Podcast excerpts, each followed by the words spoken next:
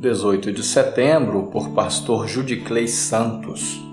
A conta mais importante que você deve fazer. Senhor, tu és o nosso refúgio sempre, de geração em geração. Antes de nascerem os montes e de criares a terra e o mundo, de eternidade a eternidade, tu és Deus. Ensina-nos a contar os nossos dias, para que o nosso coração alcance sabedoria. Salmo 90, versos 1, 2 e 12. O salmo mais antigo da Bíblia está repleto de sabedoria e ensino. O Deus eterno, que ordenou e assistiu ao nascimento dos montes, é o refúgio do seu povo. Deus se importa conosco e tem sido nosso abrigo no temporal, de geração em geração.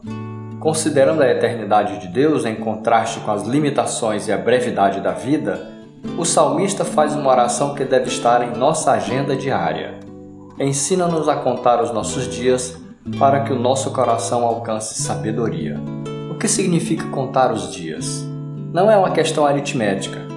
Contar os dias é uma expressão simbólica. Contar os dias é compreender que cada dia pode ser o último e, por isso, devemos nos preparar para a eternidade.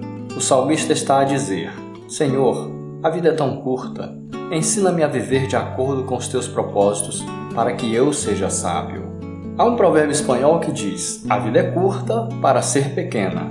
Os homens apequenam a vida à medida que vivem como se Deus não existisse na contramão dos seus propósitos.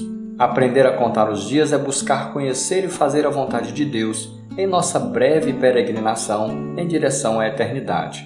Portanto, quer comais, quer bebais ou façais outra coisa, fazei tudo para a glória de Deus.